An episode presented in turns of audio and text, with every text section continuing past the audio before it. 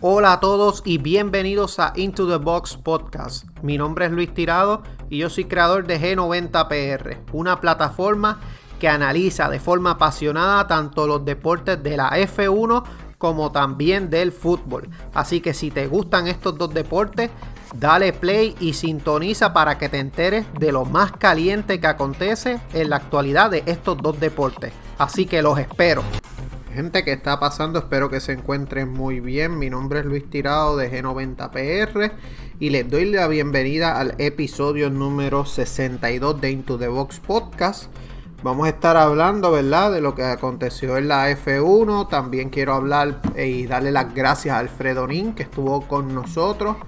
Eh, eh, él es el básicamente protagonista de Driver Show, entre con otros colaboradores. También tiene una iniciativa con Fast Element y ha estado muchas veces con nosotros. Así que saludos a Alfredo Nin, saludos a Eliezer Rosario, que también pues me enorgullece hablar de que fue va a representarnos en la conferencia de prensa de Extreme E en Greenland, esto de forma virtual, así que nuestras felicitaciones para Elisel Rosario PR Racing Sport, nuestro colega, que siempre está ahí este, poniendo el nombre Puerto Rico en alto en cuanto a motorsport se refiere, gente.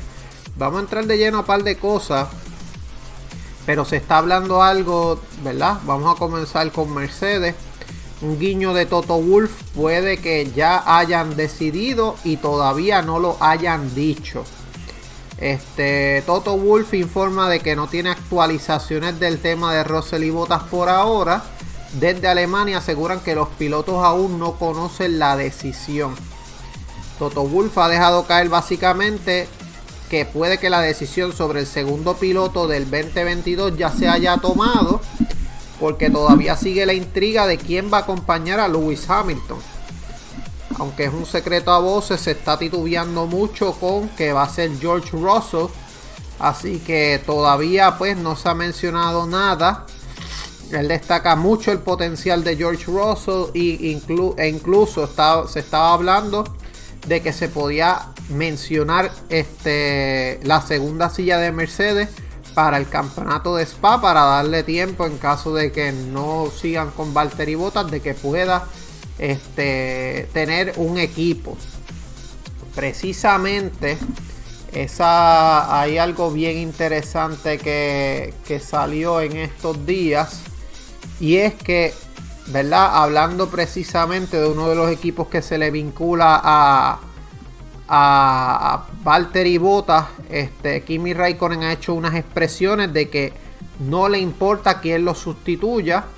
Él no sabe si va a seguir en la Fórmula 1 o retirarse. Y asegura que todavía no se ha sentido viejo en un circuito. ¿Verdad? Esto precisamente ya tiene 41 años Kimi Raikkonen. Pero Alfa Romeo, como les había dicho en un podcast anterior, estaba considerando salir de los dos pilotos si no dan resultados.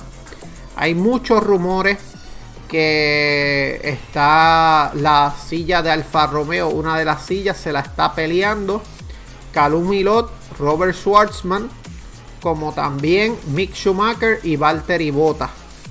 Son los que se están vislumbrando para que formen parte del equipo de Alfa Romeo para la próxima temporada. Hay que ver, hay, hay que ver, ¿verdad? ¿Qué sucede? Precisamente de Valtteri Bottas el entorno de botas, eh, Frederick Basur, que es su representante, eh, ya está hablando con Alfa Romeo. Y es que las primeras conversaciones han tenido primeras conversaciones y ven a Williams y Red Bull como segunda y tercera posición.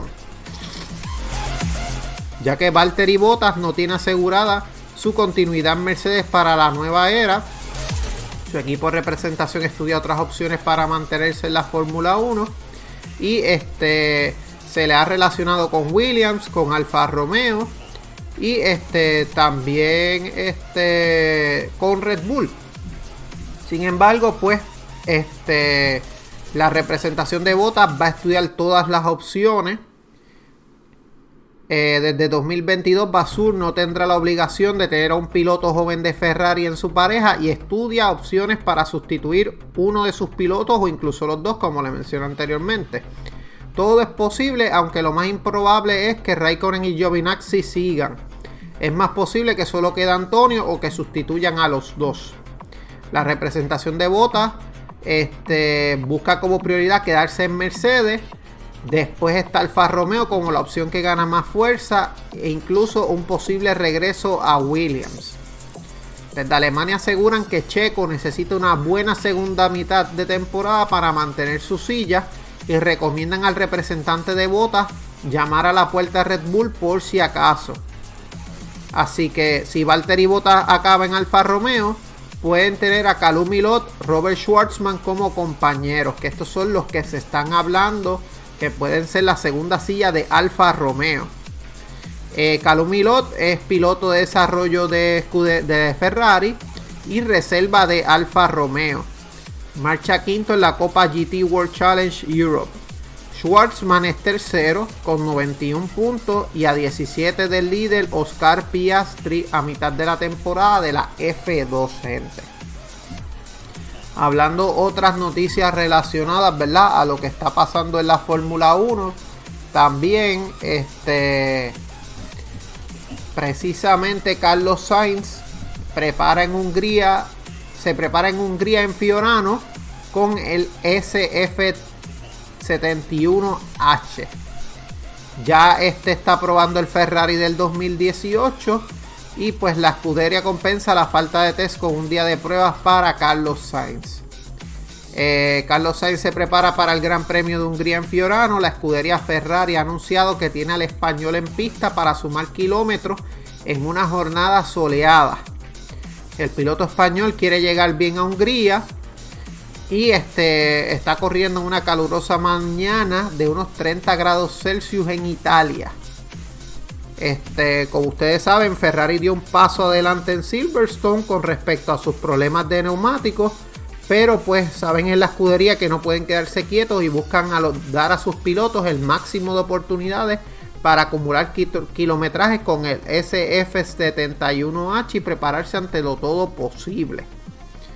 El plan es que Sainz ruede 200 kilómetros durante todo el día. Y ahora mismo pues Carlos Sainz está séptimo en el mundial con 68 puntos.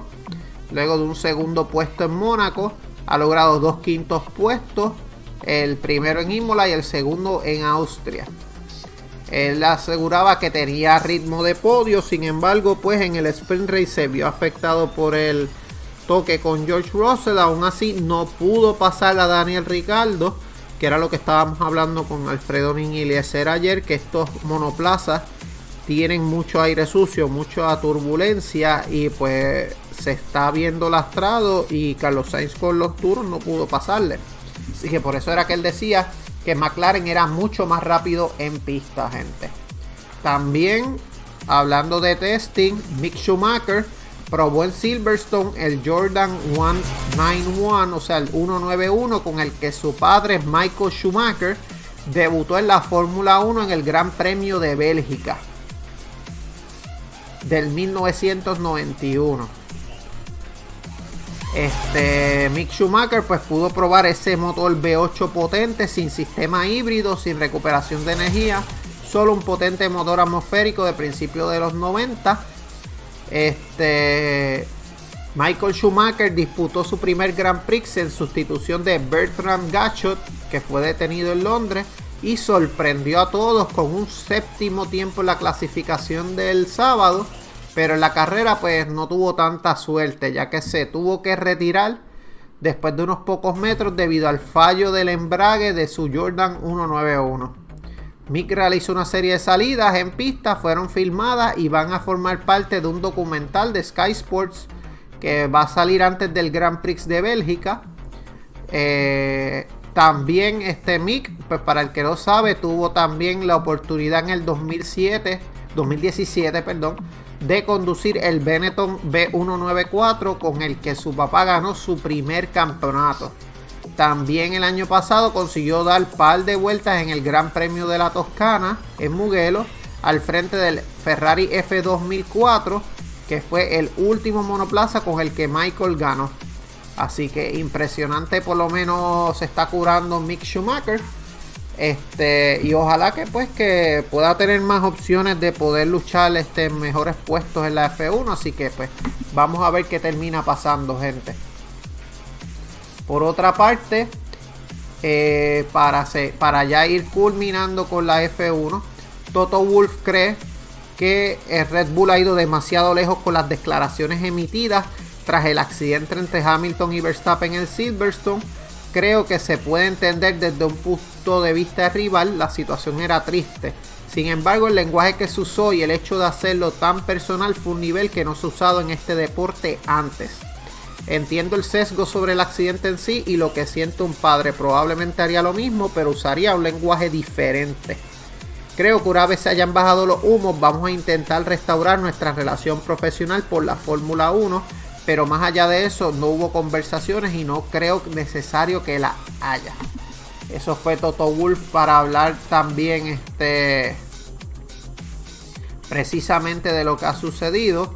Así que gente, vamos a entrar este de lleno, ¿verdad? Eso es lo que se está hablando en la Fórmula 1 en el día de hoy. Vamos a hablar un poquito de lo que está sucediendo en el fútbol. Ya ustedes saben que están los Juegos Olímpicos de Tokio del 2020 en la rama femenina. Tenemos los partidos de Australia derrotó a Nueva Zelanda 2 a 1. Holanda eh, derrotó 10 a 3 a Zambia. Básicamente una masacre, hablando de fútbol, ¿verdad? Este, Así que interesante por demás lo que como Holanda, que Holanda fue, es uno de los equipos favoritos en el, en el fútbol de mujeres. Así que impresionante la gesta de Netherlands. Tenemos que Sweden derrotó 3 a 0 a las campeonas mundiales, a Estados Unidos. Japón contra Canadá quedaron empate 1 a 1. Brasil contra China fue, abultaron a China 5 a 0. Gran Bretaña derrotó a Chile 2 a 0. La segunda jornada se va a jugar el sábado con Chile contra Canadá, China contra Zambia, Suecia contra Australia, Japón contra Gran Bretaña, Holanda contra Brasil y Nueva Zelanda contra Estados Unidos. Esta es la segunda jornada, gente. Vamos también este, para hablarle un poco de los standings. Tenemos que el grupo, ¿verdad? Grupo E. Eh, Gran Bretaña está líder con 3 puntos por encima de Japón y Chile y Canadá. Holanda está empate con Brasil en el primer lugar. Este, ambos con 3 puntos. Y Suecia y Australia están empates en el tercer lugar. En el primer lugar, perdón, en el grupo G.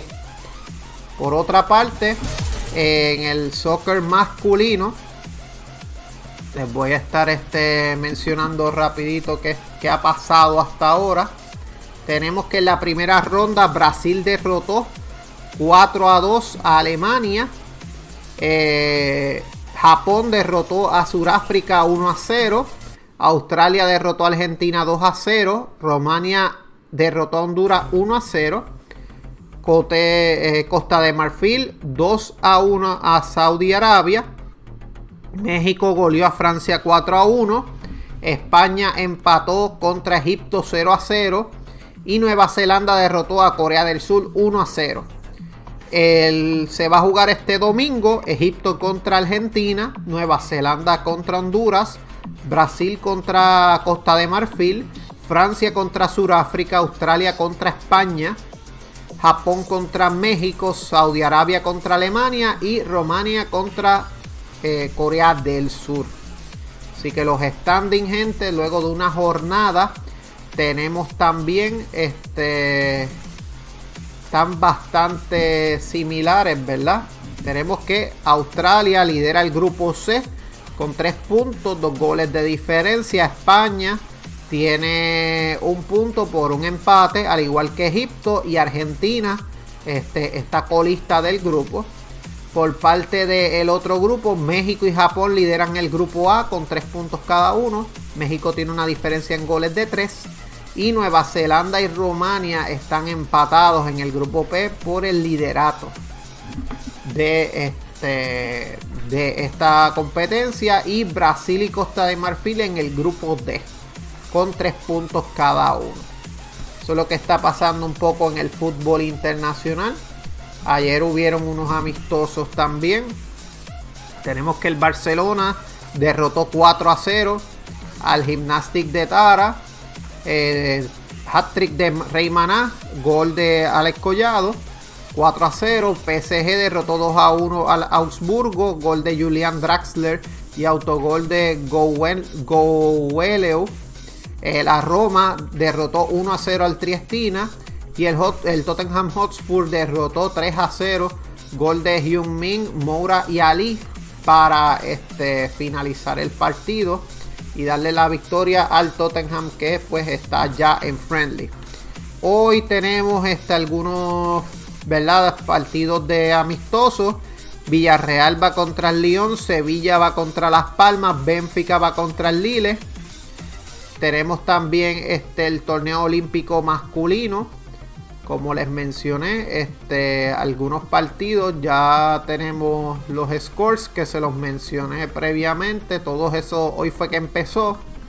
Y este, básicamente para mañana tenemos entonces este, Liverpool contra el Mainz en amistoso, Numancia contra Atlético de Madrid este, en amistosos internacionales. Así que eso es lo que se está pasando por lo menos en cuanto a los partidos. También este se está hablando que Ilaix Moriba no está este, básicamente contento con quedarse fuera de la pretemporada por, con Ronald Koeman por no renovar. Y se está hablando que el Manchester City y el Chelsea estarían buscando a Ilaix Moriba. Este estarían ambos clubes ofreciéndole un salario de 6 millones de euros al año. Así que sería el doble de lo que está ganando con el FC Barcelona. Vamos a ver qué pasa, gente. Por otra parte, habíamos hablado que Antoine Griezmann eh, ya había salido del Atlético, ¿verdad? De las conversaciones. Y mucho se está hablando de que él puede ser moneda de trueque para varios equipos. Se habló que podía estar involucrado en un trueque este, en el Manchester City. Se habló de la Juventus por Paulo Dybala. El City hablaban por Aymeric Laporte, eh, Bernardo Silva, eh, Raheem Sterling. Pero entonces el, el equipo, el diario francés, lleva su portada el asunto del galo y acepta, asegura el equipo que Antoine no está dispuesto a aceptar ninguna condición de salida citó las fuentes del entorno del futbolista y ellos ven a Griezmann que se queda en el Atlético. ¿Verdad? Eso es lo que se está hablando. Se estaba hablando de un posible trueque con Saúl, pero se cayó porque no querían incluir a Joao Félix. Este, por esa razón. Vamos a ver qué termina pasando porque ya se ve que el Barcelona no quiere dejar a Antoine Griezmann en el equipo por el alto salario que él tiene. Así que vamos a ver este qué termina pasando. Hay algo, las segundas partes no necesariamente son tan buenas o están a la altura de la primera parte con los del Atlético de Madrid. Pasó con Fernando Torres, pasó con Diego Costa. Vamos a ver qué termina pasando, gente. La actuación de Rey Maná pues como les había dicho ayer, quiso un hat-trick, ha este, elevado su mercado, ¿verdad? El Cádiz y el Famalicao son los equipos que son interesados por eh, que estarían dispuestos a hacer un esfuerzo por Maná y pues puede haber mayores equipos ya eh, muchos más equipos porque pues hizo un hat trick así que este ayer vamos a ver qué termina pasando gente de porque pues es un jugador que está en el Barça B. Así que Barça está buscando la forma de obtener ingresos, aligerar la plantilla. Así que pues vamos a ver qué termina pasando, gente. Por otra parte, eh, un jugador que le interesaba al Everton, que le interesaba en parte al Liverpool. Eh, se está hablando de Philip Coutinho. Se espera que regrese para la próxima semana y poder estar al día en los amistosos. Vamos a ver qué termina pasando, gente. Este, porque pues Philip Coutinho se habla de que quieren salir de él. Pero pues vamos a ver qué sucede. Así que para cerrar ya también con fútbol, tenemos para cerrar. El Bayern teme que pase un caso similar al de Álava. Y es que León Goretzka este, acaba contrato en el 2022. Y ya ustedes saben que este se puede ir a precio de ganga. Básicamente, ellos prefieren obtener algún dinero antes de que se vaya libre. Las, las conversaciones para renovación están estancadas. Se ha interesado por él el Real Madrid y el Manchester United. León Goretzka es un jugador de 26 años. Este, de verdad, tremendo jugador.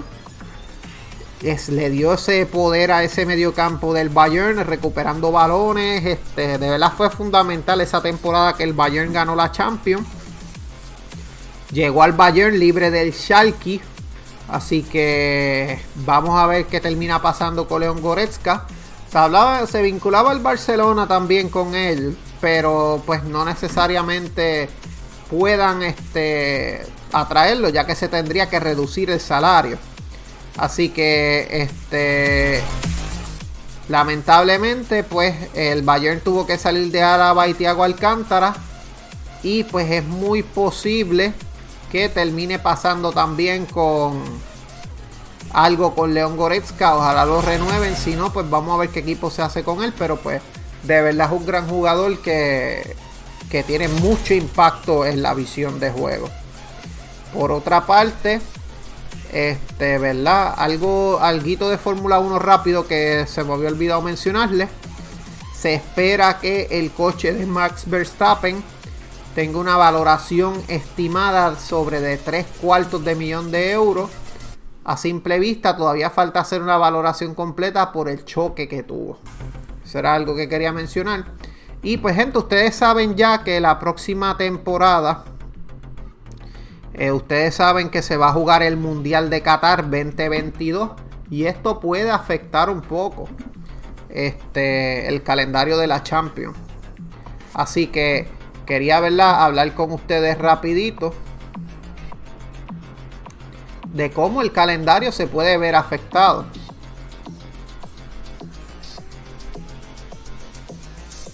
Y es que, gente, la Copa de Europa del 2022-2023 se jugará con la fase final de Qatar en medio, por lo que empezará antes y acabará el 10 de junio. La liguilla se iniciará el 5 de septiembre, antes de lo habitual, y la final será la más tardía desde el 56, exceptuando la de agosto del 2020 al aplazarse por la pandemia. Así que, ¿qué está pasando? ¿Qué precisamente se está hablando de esto? La UEFA ya tiene la agenda definida para el máximo torneo continental, que deberá empezar antes y también acabará más tarde de lo habitual. De esta forma, la fase de grupos arrancará el martes 6 de septiembre. La segunda jornada se jugará el 13 y 14 de septiembre. Así que eso es lo que se está hablando. Se va a liquidar la fase de grupos sin semana de descanso entre la tercera semana, entre la tercera jornada 4 y 5 de octubre y cuarta jornada 11 y 12 de octubre y la quinta 25-26 de octubre y la sexta 1 a 10 de noviembre, 1 a 2 de noviembre.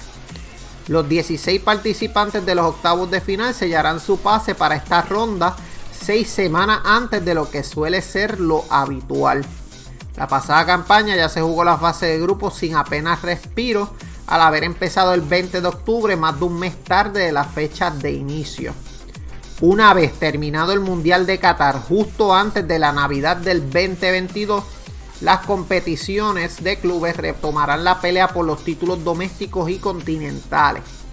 Caso de la Champions League, se van a mantener las fechas habituales para los octavos, que son 14, 15, 21 y 22 de febrero. Para la ida y 7, 8, 14 y 15 de marzo para la vuelta.